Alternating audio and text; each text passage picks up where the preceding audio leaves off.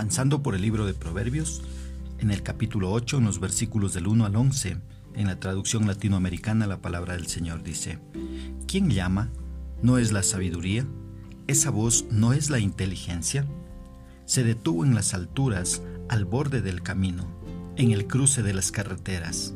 Miren cómo llama a las puertas de la ciudad, en las entradas más frecuentadas. A ustedes, humanos, me dirijo, lanzo un llamado a los hijos de los hombres. Aprendan a juzgar, ustedes que no saben, y sean más reflexivos, ustedes que no piensan. Escúchenme, les diré lo esencial. Nada sale de mis labios que no sea exacto.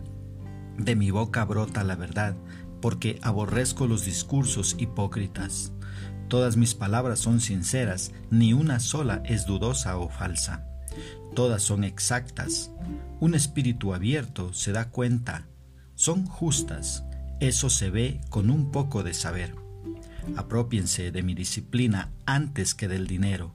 Elijan la ciencia y no el oro fino.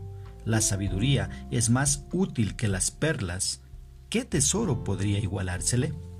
¿Qué es lo que expresa el escritor en estos versículos? Mira, en este capítulo, Salomón contrasta el llamado de la sabiduría con el llamado de la mujer adúltera del capítulo 7.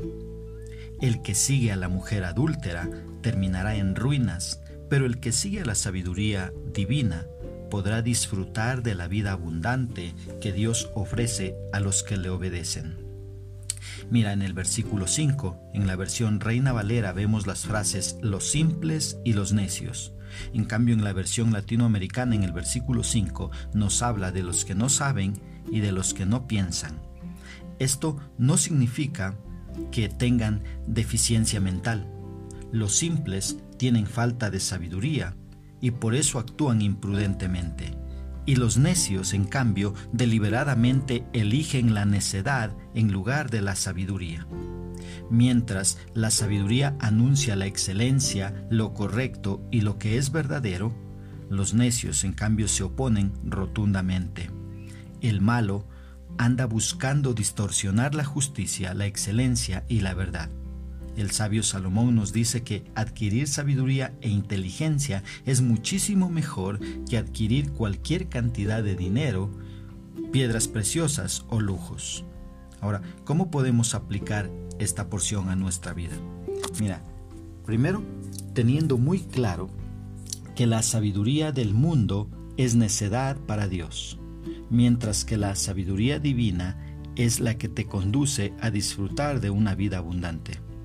Una segunda aplicación, permitiendo que el conocimiento que entra en mi mente por leer la Biblia pueda ser bien procesado y luego puesto en práctica sacando así a relucir la sabiduría que Dios me da por medio de su palabra.